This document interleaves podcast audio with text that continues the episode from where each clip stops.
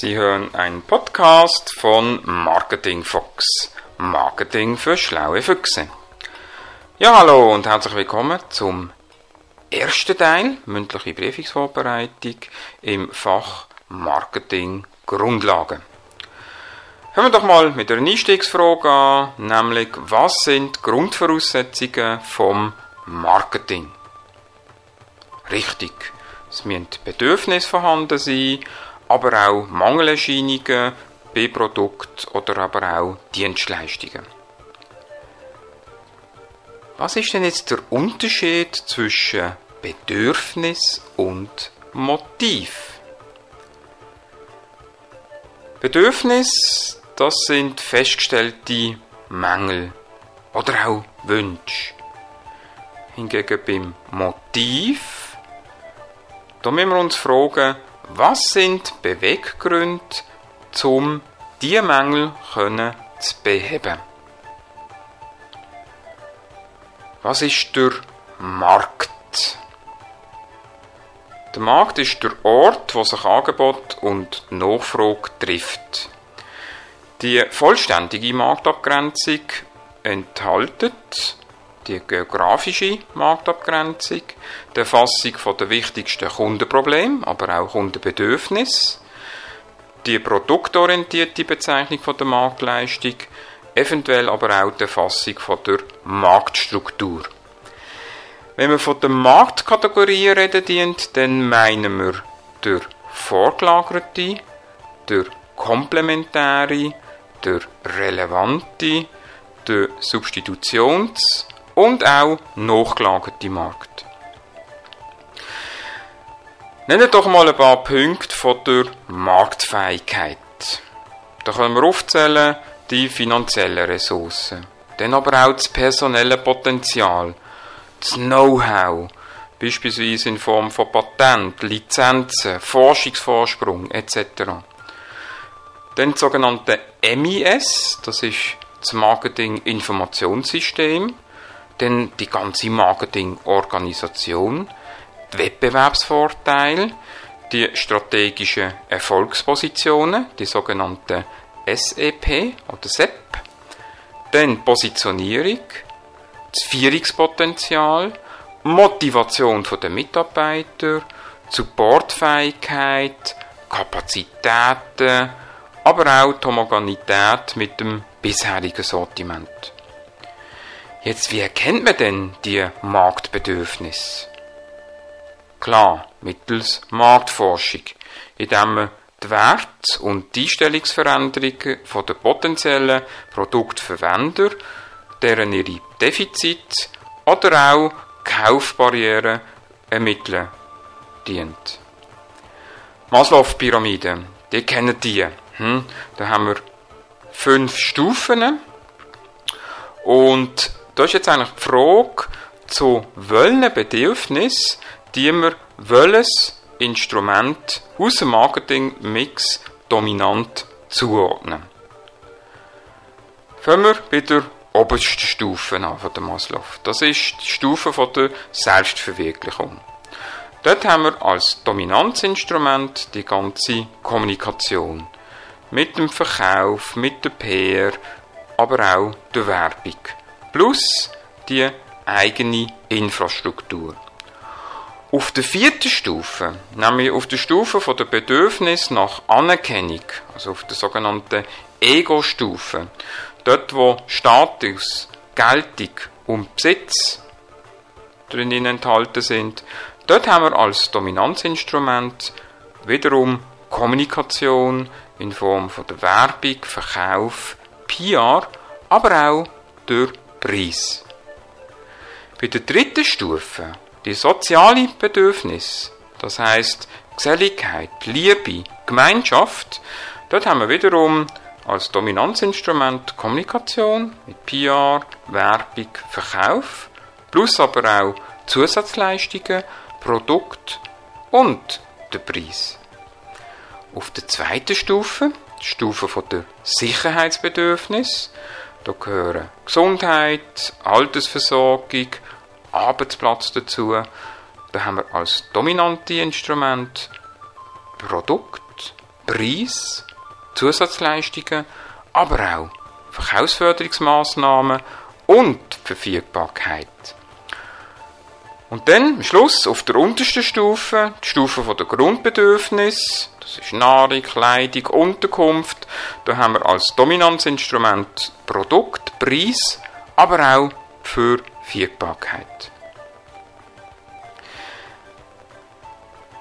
Was für eine psychologische Bedeutung haben wir denn innerhalb vom Marketing?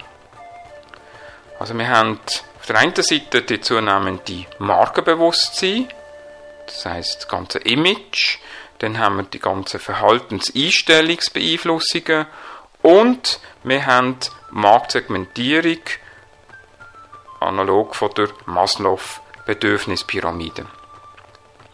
Was verstehen wir unter aktivem Marketing. Beim aktiven Marketing agiert man auf dem Markt. Hingegen beim passiven Marketing reagiert man. Das heißt, man wartet auf Inputs vom Markt. Erklärt doch bitte mal den Begriff Monopol, Oligopol, freie Marktwirtschaft und Planwirtschaft. Also, fangen wir beim Monopol an. Beim Monopol haben wir einen Anbieter und viele Nachfragen. Zum Beispiel Briefpost, Sendungen bis 50 Gramm. Beim Oligopol haben wir wenige Anbieter, aber viele Nachfragen, zum Beispiel Zuckerhersteller. Bei der Marktwirtschaft ist es so, dass Angebot und Nachfrage durch Markt regulieren. Und bei der Planwirtschaft wird das Angebot vom Staat gesteuert und wird nach Plan produziert. Das entspricht also überhaupt nicht den Bedürfnis und der Nachfrage. Jetzt was verstehen wir unter Anbieter und Käufermarkt? Der Käufermarkt haben wir eher heute. Das heißt, wir haben viele Anbieter, die um Gunst von wenigen Käufern kämpfen dienen. Die Produktion ist hier höher als die Nachfrage. Man versucht hier natürlich ein bedürfnisorientiertes Marketing zu betreiben. Beim Verkäufermarkt ist eigentlich eher früher, wo man aus, aus der Sicht vom Anbieter das Ganze anschauen tut. Das heißt, man hat viele Verkäufer, die von wenigen Anbietern, Verkäufern abhängig sind. Da entsteht eine enorme Nachfrage, man hat ein geringes Angebot, das heißt, es ist eher produktorientiertes Marketing. Wo finden wir denn heute noch Verkäufermärkte? Ja, da könnten wir den Telekommunikationsmarkt anschauen, wir können den Strommarkt anschauen, wir haben die Briefpost, wir haben das ABS-System von Bosch in der Autoindustrie und so weiter und so fort. Jetzt definieren doch mal den Begriff integriertes Marketing. Integriertes Marketing ist es dann, wenn alle Stellen mit Kundenkontakt unter einheitlicher Führung betrieben wird. Damit können Synergieeffekte ausgeschöpft werden und die Wirkungen der Marketingmaßnahmen gegenüber den Kunden erhöht werden. Was verstehen wir denn jetzt unter internem Marketing? Das ist Bereitstellung von Mitteln und Ressourcen sowie Motivation, Ausbildung der Mitarbeiter etc., um die Marketinganstrengungen optimal umsetzen zu können. Jetzt was für Marketingphilosophien kennen denn ihr? Richtig, da können wir das aktive Passive nennen, wir können aber auch das Produktions- und bedürfnisorientierte Marketing nennen. Was ist denn jetzt der Unterschied zwischen bedürfnisorientiertem und produktorientiertem Marketing? Fangen wir an mit dem bedürfnisorientierten. Da geht es darum, dass wir die Steuerung vom gesamten Unternehmung vom Markt her in Angriff nehmen, im Sinn, dass der Schlüssel zur Erreichung von den Unternehmenszielen in der Zufriedenheit vom Kunden liegt. Hingegen beim produktorientierten Marketing, da geht es um die Gesamtheit der Tätigkeiten und der Massnahmen, mit denen wir versuchen, unter technischen Gesichtspunkt Produkt zum Verkäufer zu bringen. Warum nimmt denn jetzt die Bedeutung vom bedürfnisorientierten Marketing zu? Die meisten Märkte sind Käufermärkte. Das heißt, es besteht ein Überangebot, ein stetiger Preisdruck. Um jetzt Erfolg zu haben, müssen die Anbieter die Wünsche der Kunden befriedigen Was verstehen wir jetzt unter Social Marketing? Wenn man jetzt fragt nach dem gesellschaftlichen Nutzen und dem Konsumentennutzen vom Marketing in die Überlegungen mit einbeziehen tut, dann kann man von Social Marketing reden. So, das war es bereits schon wiederum gesehen zum ersten Teil.